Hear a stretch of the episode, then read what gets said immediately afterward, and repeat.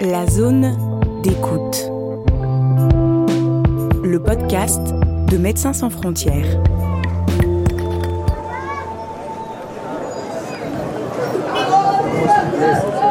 Nous sommes dans la vieille ville de Naplouse, en Palestine. Présente à Gaza et en Cisjordanie, MSF mène depuis presque 20 ans des activités de santé mentale à Naplouse et Kalkilia. En 2022, 144 Palestiniens ont été tués par l'armée israélienne en Cisjordanie, le plus lourd bilan depuis la fin de la deuxième intifada. À ce jour, en 2023, les Nations Unies rapportent déjà 89 décès et plus de 2500 blessés. De génération en génération, la violence de l'occupation continue de s'exercer en Cisjordanie occupée et de plus en plus colonisée, avec l'annonce du gouvernement israélien de construire cette année près de 10 000 logements supplémentaires dans les colonies. Naplouse, sous la pression d'une occupation sans limite.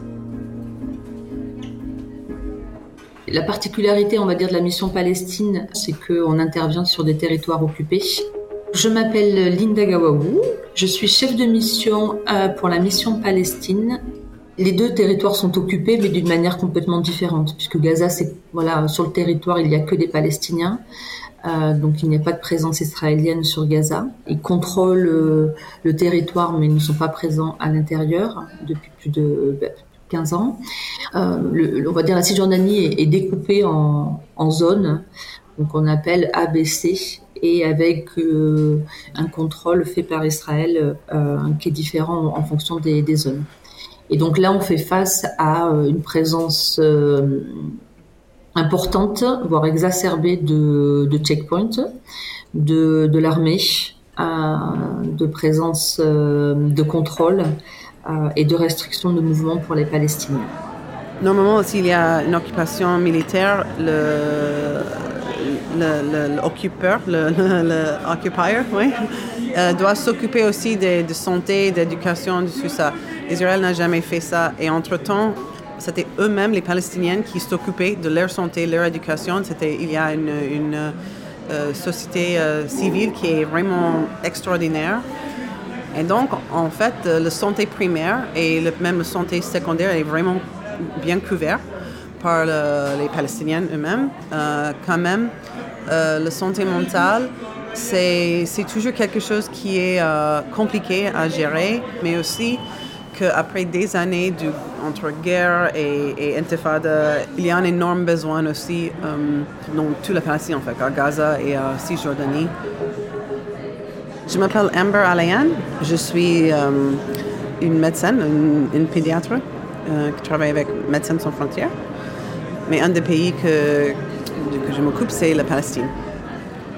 Si tu prends cet exemple, de, pendant Covid et tu, tu mets euh, en Cisjordanie où les gens ont vécu ces types de confinement pendant des, des années et des années et des années. Euh, pendant la première intifada, la deuxième intifada, euh, tu sais jamais si tu vas travailler parce qu'il y a un mur qui bloque entre ton terre et le, le terre où tu travailles ou le, euh, le fait que tu travailles en Israël, mais tu ne peux pas passer parce qu'il y a une, euh, une, checkpoint. Si on prend l'exemple de Hebron, qui est la première, on va dire, ville euh, de la Cisjordanie, il y a à peu près un soldat pour un colon israélien.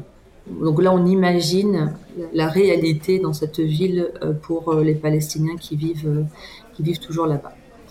Euh, on est également euh, au niveau de Naplouse, euh, qui est au niveau du nord de, de, de, la Cisjordanie, qui est la deuxième ville euh, en termes de taille. On est à peu près à, à 200 000 habitants.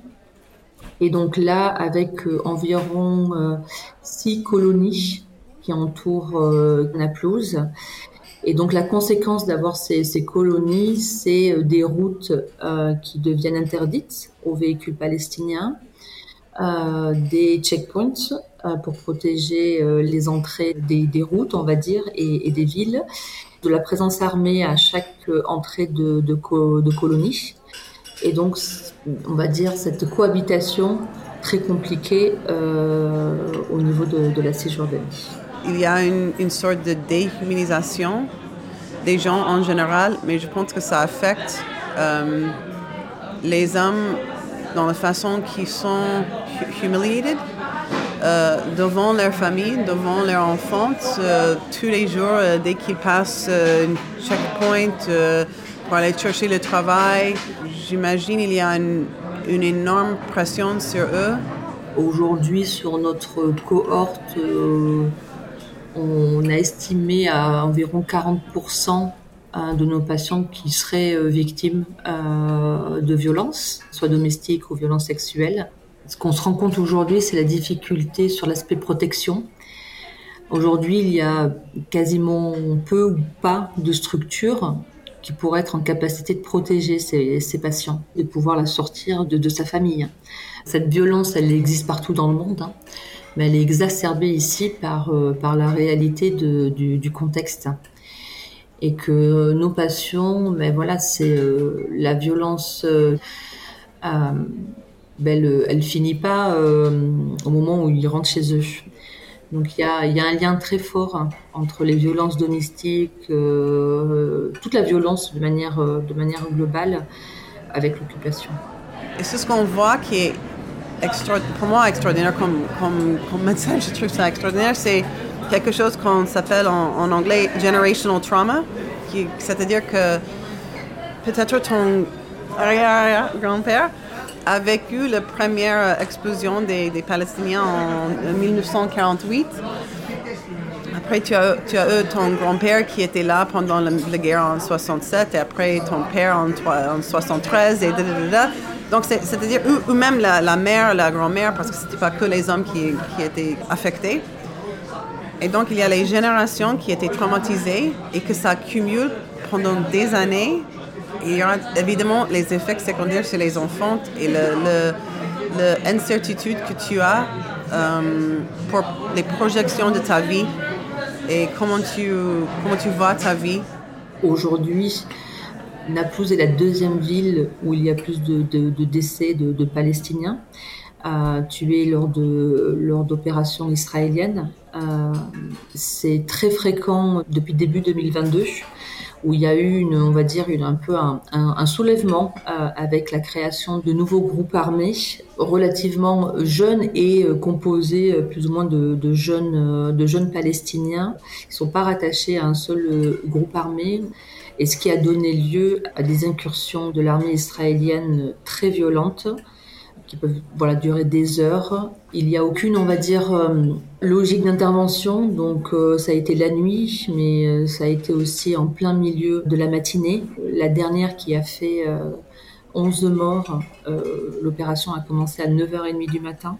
Donc avec les enfants qui sont à l'école, avec les gens qui partent travailler, avec une ville qui est, complètement vivante, parce que Naplouse est vraiment une ville très vivante. Voilà, ça, reste la, deuxième ville de, de la Cisjordanie et euh, tenter une opération, euh, enfin faire une opération euh, à, cette heure-là, amène des conséquences dramatiques pour la population et pour la ville. déjà, bon, il y a eu 11 Palestiniens tués, c'est le plus gros nombre de Palestiniens tués en une seule opération, et ce depuis les années, on va dire, 2005. Et en gros, les conséquences à, à Naplouse, c'est assez établi et assez compris par, par la population que c'est pas prêt d'être fini. Oui, parce que la situation ne change pas. Et, je sais que les derniers quelques mois, c'était vraiment dur pour l'équipe.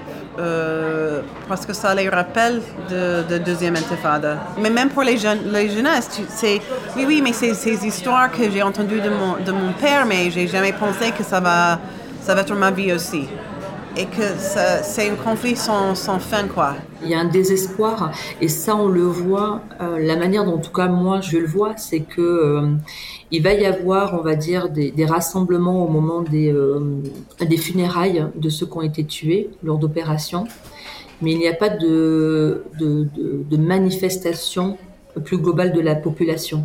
Donc, il y a un peu un ras-le-bol, il y a une lassitude vis-à-vis aussi euh, au niveau de la Cisjordanie, on va dire de la West Bank du gouvernement, euh, qui paraît euh, pas actif en réponse à ce qui se passe, alors que sur cette zone-là de Naplouse, l'autorité palestinienne est censée avoir un contrôle. donc il y a, y a cette lassitude-là. Il y a aussi un impact au niveau de l'économie, tout simplement. Parce que ben, aujourd'hui, vu que ça se passe à n'importe quelle heure, ça peut se passer à n'importe quelle heure de la journée, ben, les gens désertent un petit peu aussi la, vieille ville ou le centre-ville ben, de peur qu'il y ait une opération.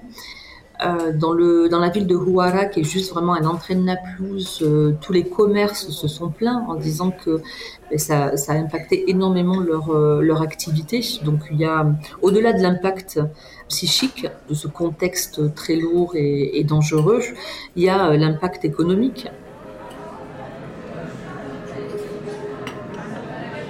Un truc que je trouve toujours intéressant, chez la population, c'est une, une, résistance liée avec l'éducation.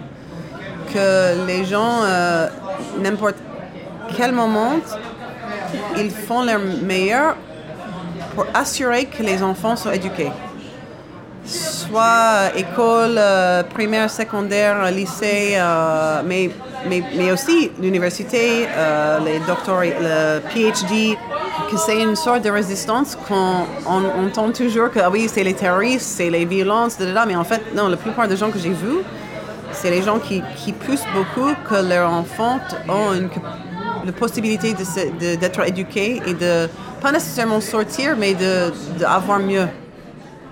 Je pense que c'est important aussi de dire qu'il y a une grosse partie aussi de, la population palestinienne qui, euh, milite euh, différemment avec des recours au niveau euh, du droit international, voilà, essayer de, faire changer les choses d'une manière différente. C'est le, le, droit de toute population occupée de pouvoir combattre l'occupation. C'est quasiment quotidien pendant la période des récoltes que les Palestiniens sont attaqués sur leurs champs par des colons, physiquement et très peu de euh, réponses sont faites contre les colons. Euh, où il va y avoir une présence militaire qui vont être là pour plutôt protéger euh, les colons. Quand je prends l'exemple de cet ado de 13 ans euh, qui en février dernier est sorti de chez lui dans le quartier de Silouane avec son pistolet et a tiré contre deux, colons, il faut aussi comprendre pourquoi un ado de 13 ans fait ça. Euh, le quartier de Tilwan, c'est un quartier euh, considéré plutôt palestinien sur euh, Jérusalem-Est. Et voilà, la réalité de Silwan, c'est que les Palestiniens sont délogés de leur maison, c'est qu'on leur envoie des ordres de démolition et même les démolitions, on leur demande que ce soit eux qui payent pour leur propre démolition plus on va dire euh, la réalité de euh, tous les jours euh, en sortant de chez soi avoir bah, des contrôles réguliers la violence et, et, cette pression quotidienne et ce qui est pour moi révoltant c'est que aujourd'hui les soldats ont le droit de tuer un palestinien même sans défense. Donc on voit circuler des vidéos où euh, voilà, on voit des Palestiniens au sol, donc ils ne peuvent plus, euh, on va dire, euh, être un danger, et, et, malheureusement être quand même tués sur place.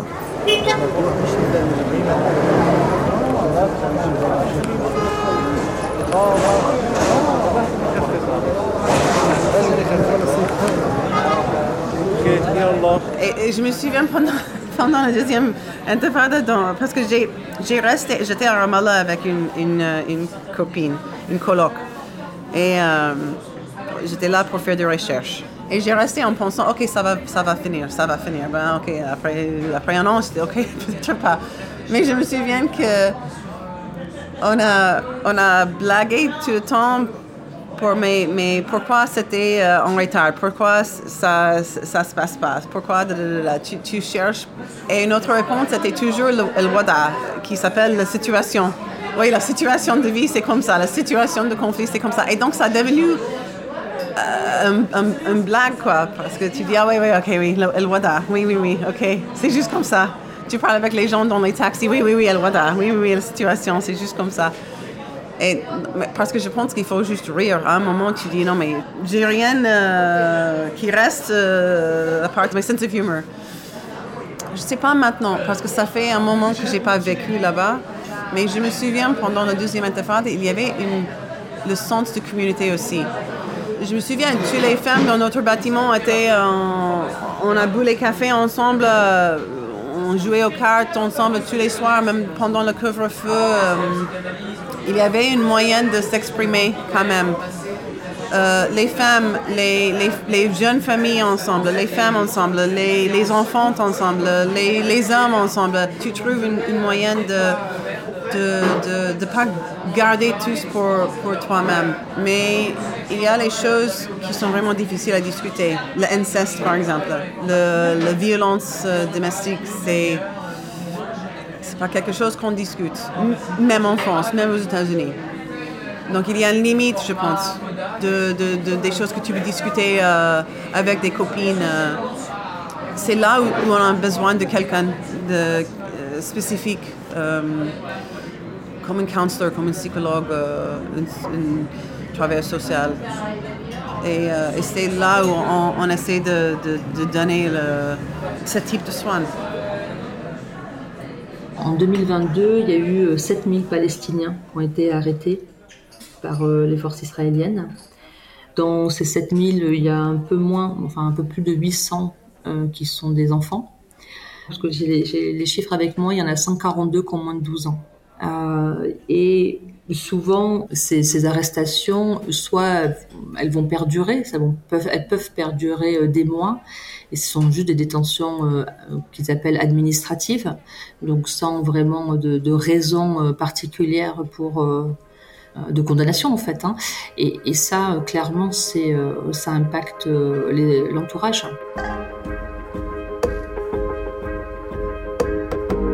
C'est indispensable qu'on puisse, qu'on puisse raconter ou en tout cas partager notre expérience alors à, travers notre euh, prisme de, notre activité médicale, mais en travaillant en A+, sur euh, un projet de santé mentale, euh, clairement, ou à Gaza, on fait le lien avec la réalité de, l'occupation et de ses conséquences.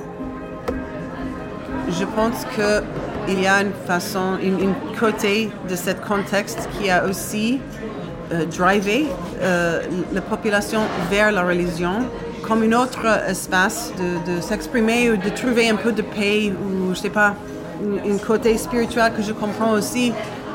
Mais on voit aussi les gens qui sont en train de se battre, pas contre la religion, mais contre cette, cette culture qui a devenu conservateur, qui n'était pas comme ça. Et donc, tu vois les enfants ou les, les, les adolescents qui sont LGBTQ, par exemple, qui peuvent parler avec leur grand-mère, mais pas avec leur mère. Parce que la grand-mère, elle fume, elle était cool, elle boit d'alcool, elle, a mis les mini-jupes en lycée, tout ça, et elle voit les photos et tu dis Hey, hey tu étais cool. Et qu'est-ce qui se passe avec ma mère? Et je pense que ça aussi, on voit pas mal des, des, adolescentes qui, qui, ont des problèmes dans leur famille parce que eux, ils veulent partir, eux, ils veulent euh, vivre euh, toute seule avec les autres copines, eux, ils veulent, euh, ils sont LGBTQ et comment trouver leur espace? Mais je vois aussi que le conflit, le conflit n'a pas aidé à, élever cette discussion. Je veux dire juste que c'est vraiment existant dans tous les sens, euh, que tu ne peux pas sortir en fait de cette, euh, de cette existence, de cette situation, le Wada. Ouais. C'était Naplouse, sous la pression d'une occupation sans limite, avec Amber Alayan, médecin pédiatre, coordinatrice adjointe des programmes menés par MSF en Palestine et elle-même palestino-américaine, et Linda Gawaou, chef de la mission Palestine à Jérusalem. Un podcast produit par Médecins sans frontières, réalisé par Samantha Morin.